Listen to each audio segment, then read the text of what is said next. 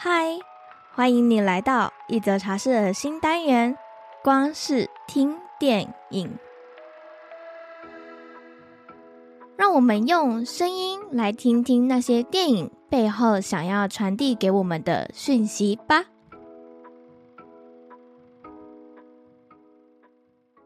好久都没有录“光是听电影”这个单元了，因为我最近呢一直想要录。可是又有一种 feel 不对，或者是打开麦克风，觉得嗯会有拖延的症状，所以呢，其实这一集我们已经拖延了好几个月了，真的是很抱歉。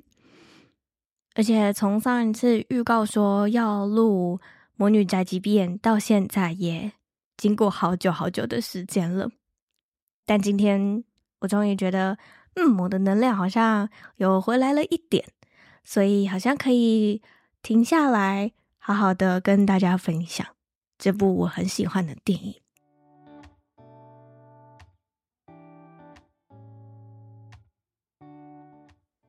记得国小的我，就深深的会被魔女啊、魔法世界所吸引。大部分的八零年代。诶，我这边指的是民国八十年出生的孩子哦，应该都看过很多的日式动画，伴随着我们成长的卡通，像是哆瑞咪呀，还有魔法咪路咪路啊，以及魔女的考验，或者是库洛魔法使。因为在生活当中，我们没有办法挥挥魔杖，然后就可以变出想要的东西。或许是因为这样的渴望吧，所以让我特别喜欢和魔女有关的一切。到了小学，我在学校图书馆里面翻阅了一本和魔女有关的书籍。那本书名其实早已随着时间忘记了，只是记得那本书我真的非常喜欢。明明几乎快把整本书都背下来了，却还是一直一直的不断想去借阅这本书。书中的内容呢，分享了女巫会做的所有事情。举凡像是女巫需要的各种煮魔药的大釜锅啊，或者是女巫的家里都有哪些东西呀、还有女巫在世界各地有什么样的不同？每年女巫会在哪个特定的节日做哪些特定的魔法之类的。呃，稍稍长大之后，我接触到了另外一部系列女巫小说，叫做《魔女露露》。这本书，嗯，应该已经绝版，买不太到了。但里面叙述着魔女露露和一只会说话的熊的故事。它最后一本的结局说了，露露居住在遥远寒冷的北欧，邀请读者如果有一天可以前往北欧的话，说不定还可以遇到她。我记得我那时候看完这本书时，一直吵着我爸带我去北欧，我想去找露露，我想去看会飞的魔女。而在长大一点之后，就接触了举世闻名的《哈利波特》。历经十年之久的魔法世界，伴随着我度过了整个青春期。不过，《哈利波特》的魔法世界远远无法超越我对小学时喜欢的魔女露露以及相关女巫书籍呀、故事的热爱。记得已经成为高中生的我，有一天看着小我十三岁的妹妹拿着家里的扫把在电视机前面学着魔女琪琪骑扫帚，然后嘴里还念着她的台词，我妈她就翻了白眼说，她已经看了这张 DVD 一整天了，我都快疯了。没错，我们家又多了一位小魔女。说到这，你应该已经猜到我今天想要和你分享的作品了吧？就是另一部影响我很深的动画作品《魔女宅急便》。小时候，我只觉得《魔女宅急便》是一部很可爱的作品，可爱的魔女，可爱的黑猫，可爱的一切人事物。就在今年呢，这部电影重新在台湾院线片上重映。我在某次的电影预告里面看到了琪琪，没想到我却被预告里的几句台词感动落泪。明明正片都还没开始，我就已经哭掉好几张卫生纸了。于是呢，我决定重看这部作品，并用全新的视角分享这部伴随我长大的电影给你。准备好了吗？那我们就开始今天的光是听电影吧。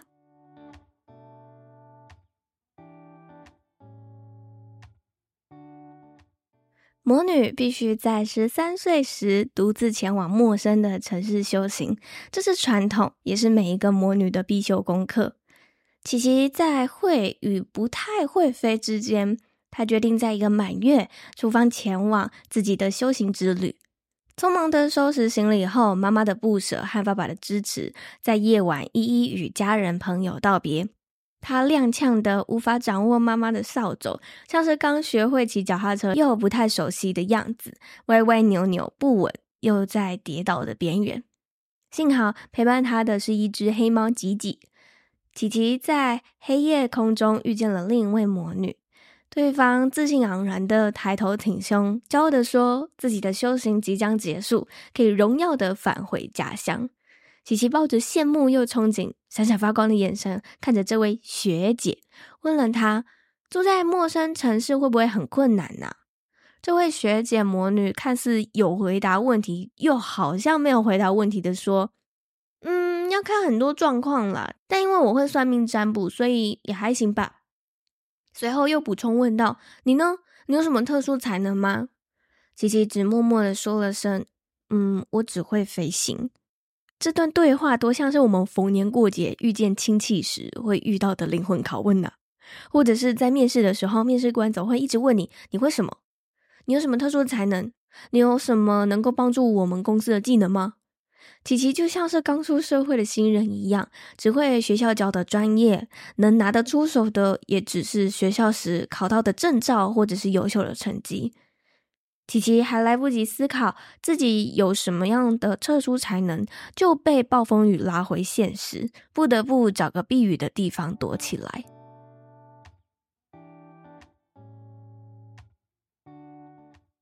找到想居住城市的琪琪，很开心、自信的在城市里面飞行，还不忘叮嘱吉吉也要微笑哦。第一印象是很重要的。结果下一秒却被双层巴士吓得在街道上面乱飞乱窜，甚至差点还被警察开罚单。向陌生人介绍自己的时候，也没有得到太大的回应。其他人无视他的介绍，径自过了马路。想要找个地方落脚，却因为没有身份证而无法住宿。种种的挫折让琪琪一点食欲都没有。嗯，讲到这里，不知道你有没有北漂，或者是到一座陌生城市生活过的经验呢？国中刚毕业的时候，那一年暑假，我到了英国游学三周。虽然是参加台湾的游学团，还是有些台湾人的陪伴，可是大部分的团员都是结伴一起，或者是亲戚朋友，只有我跟少数几个人都是独自参加。面临听不懂的英国腔，与其他国家同学的语言不通，想融入大家却屡屡受挫，让我某天跑到奥地利朋友的房间里面大哭。事后我才知道，嗯，这就是成长，也是琪琪经历修行的过程。我们要学会离开父母的羽翼，面对生活带给我们的挫折与困难。即使遇到苦难，可以和父母诉苦，但最终我们还是需要自己去面对。幸好，琪琪遇到了唢娜阿姨。唢娜阿姨是一间面包店的老板娘，她的客人忘了奶嘴在店里，琪琪热心的骑着扫帚飞去物归原主。唢娜阿姨为了感谢琪琪，请她喝了一杯咖啡。一来一往下，发现琪琪还没找到住的地方，刚好家里有间空房，于是便让琪琪住下了。在陌生又冷漠的城市里，琪琪感受到了第一次的温暖。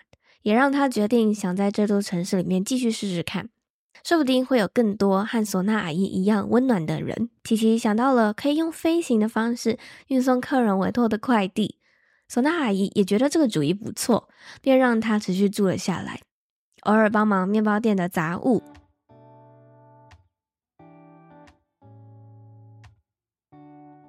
正在清点自己还有多少钱的琪琪，发现有好多生活用品需要购买。但是街道上面的橱窗里面美丽的衣服、鞋子吸引了她的目光。毕竟她还是个十三岁的女孩子，还是会想要打扮自己。可是现实告诉她经济不允许。现在最重要的是赶快想办法赚钱。也因此，她迎来了自己的第一笔订单，寄送一只和吉吉长得一模一样的猫娃娃。在第一次送快递的路上，琪琪弄丢了客人委托的猫咪娃娃，只好让吉吉代替上阵，他自己跑回遗失的森林里面寻找。猫咪娃娃被一位住在森林小木屋的画家乌鲁斯拉捡到了。哦，他的名字有点难念。娃娃发现的时候已经被乌鸦咬坏了。乌鲁斯拉跟琪琪达成协议，他帮忙修理娃娃，琪琪帮忙他清理小木屋。最后，他顺利的把娃娃和吉吉调换回来，结束了第一次惊险的快递任务。电影也因此为事后琪琪与画家的相遇留下了伏笔。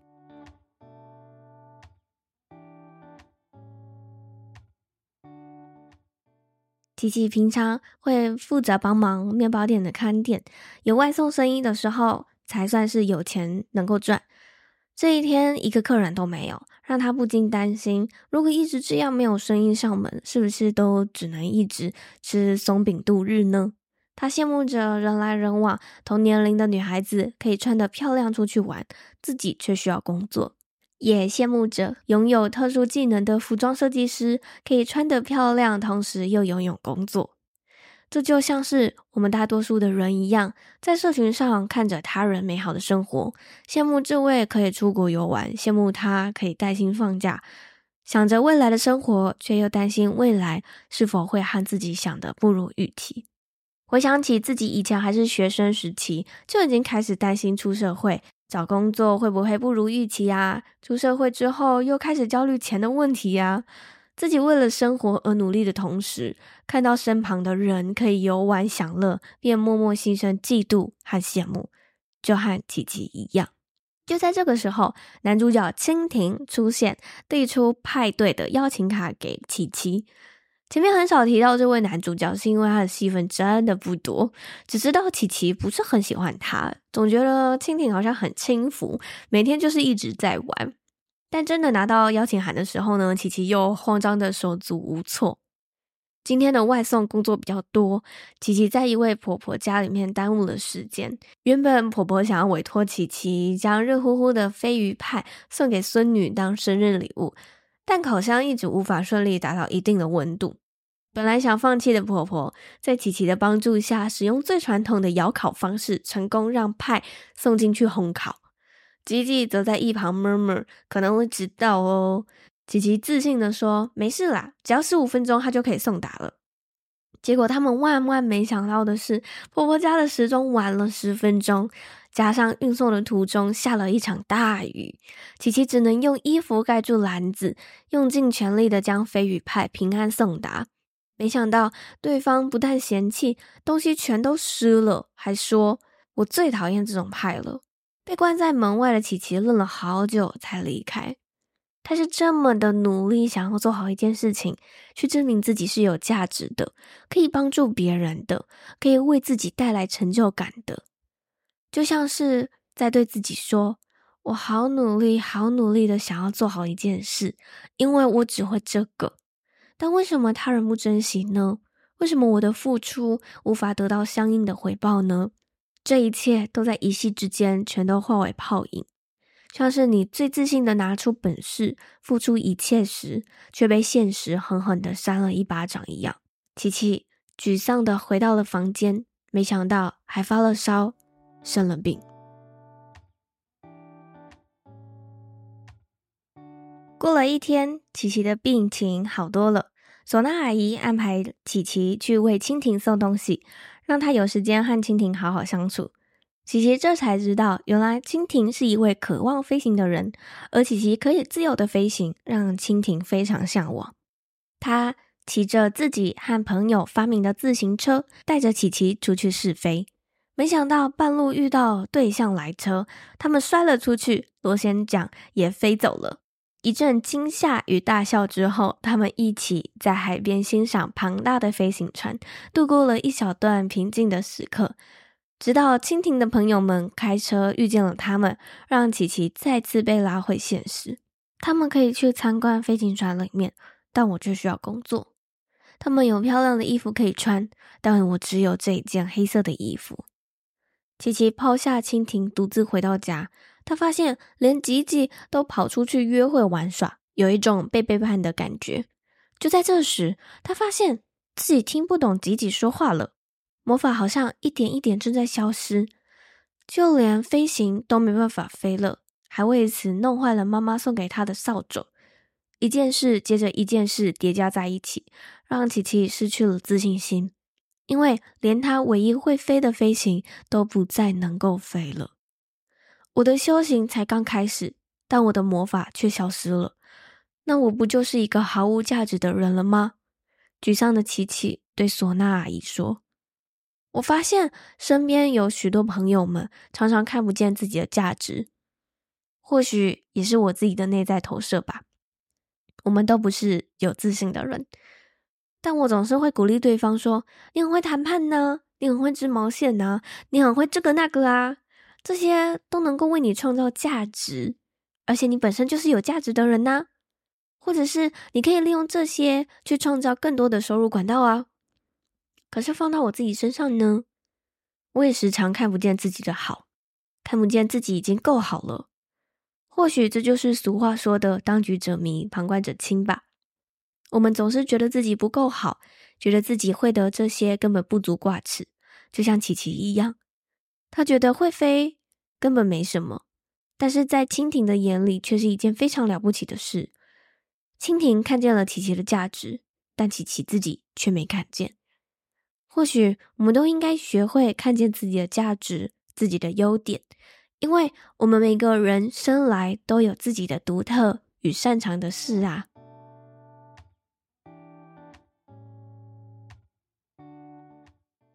这时，宫崎骏并没有给这位十三岁的魔女太严厉的考验，而是安排了前面出现过的。森林里的画家乌鲁斯拉，他听到了琪琪最近的状况后，邀请他来到森林里住一晚，便带着他出发了。来到小木屋后，乌鲁斯拉说：“自从上次见到琪琪后，就决定想要画一幅画，但上面的少女却怎么样都画不好。他是照着琪琪的模样画出来的，于是他请琪琪当他的模特儿，可以让他临摹出想要的样子。”在素描的过程中，乌鲁斯拉说：“其实画画就和魔法一样，有时我也怎么样都画不好。”琪琪仿佛遇见救命稻草般询问：“那该怎么办？”乌鲁斯拉说：“这时候能做的就是原地踏步，除了画画还是画画。如果真的画不出来，那我就不画了，散散步、睡午觉、看看风景，或什么都不做。时候到了。”就会突然想动笔了。乌鲁斯拉觉得这次的琪琪比上次见到时还美，因为琪琪多了烦恼与沮丧。小时候的我看不太懂这一段剧情，但长大后的我看到这段剧情后哭了。今年某次和朋友聚餐的时候，他问我最近好吗？我说不好。他说，但 Joyce。我觉得现在的你比去年的你更有女人味了耶！以前你脸上挂着的都是乐观开朗小女孩的样子，现在多了韵味，多了烦恼，多了许多不一样的情绪哟。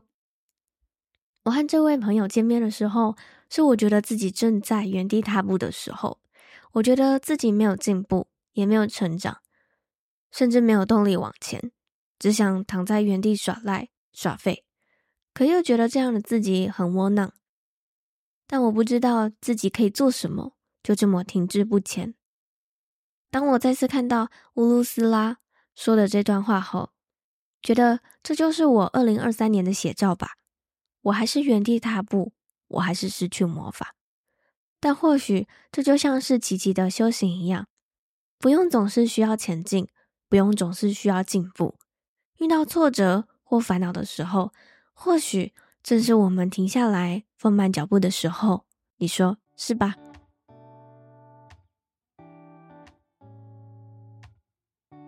故事渐渐来到了尾声。那天，蜻蜓去参观的飞行船，因为一阵强风导致失去平衡，呈现倒立的状态。工作人员尽全力进行缆绳固定，但因为不平衡的状态，导致缆绳固定失败，飞行船依旧呈现。倒立状态飞了起来，而挂在缆绳上面的是蜻蜓，还有一台警车，就这样被飞行船拖到了半空中。琪琪虽然无法飞行，但为了救蜻蜓，冲向了人群，想要想办法救它。琪琪知道用跑的根本没有用，来不及了，于是向一位清洁工借了一把刷子，想试着飞行。但他不知道自己能不能够飞，他只知道想去救蜻蜓。就在他全神贯注地将注意力放在自己与刷子时，对自己喊了一声：“飞起来！”每一次我看到这一幕的时候，我都会起鸡皮疙瘩，因为他下一秒升空了，跌跌撞撞地朝飞行船飞去。那是他对自己的呼喊，对自己重拾信心的咒语。只要相信自己可以，你就一定能够做到。费尽千辛万苦。最后，琪琪终于救到了蜻蜓，让所有人都为他们喝彩欢呼。那些我们曾经经历过的好事、坏事，都是我们成长最重要的养分。生活中，我们多少都会遇到挫折、低潮、忧郁、不安、焦虑，或者是没自信。但你要知道，这都是过程，所有事都会过的。就算现在的你是快乐的。幸福的，那也会过的。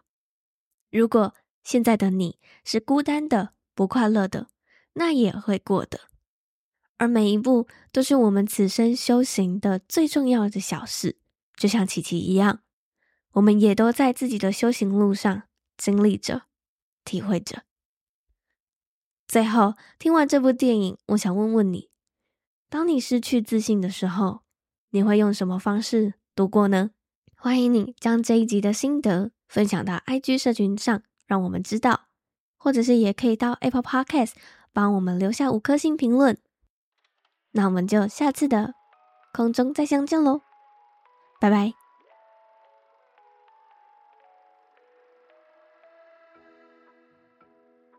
那我们下一集的节目预告，我们将分享的电影是。去年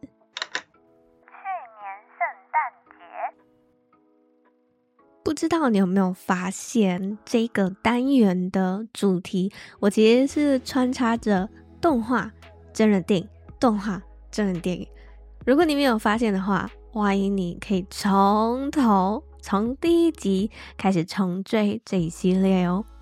因为时间也接近年底了嘛，所以呢，下一次我想要跟大家分享的是和圣诞节有关的故事内容。这一次的内容是爱情、喜剧、死亡相关的剧情，那我们就保持着一点点的期待，等着我再次与你分享吧。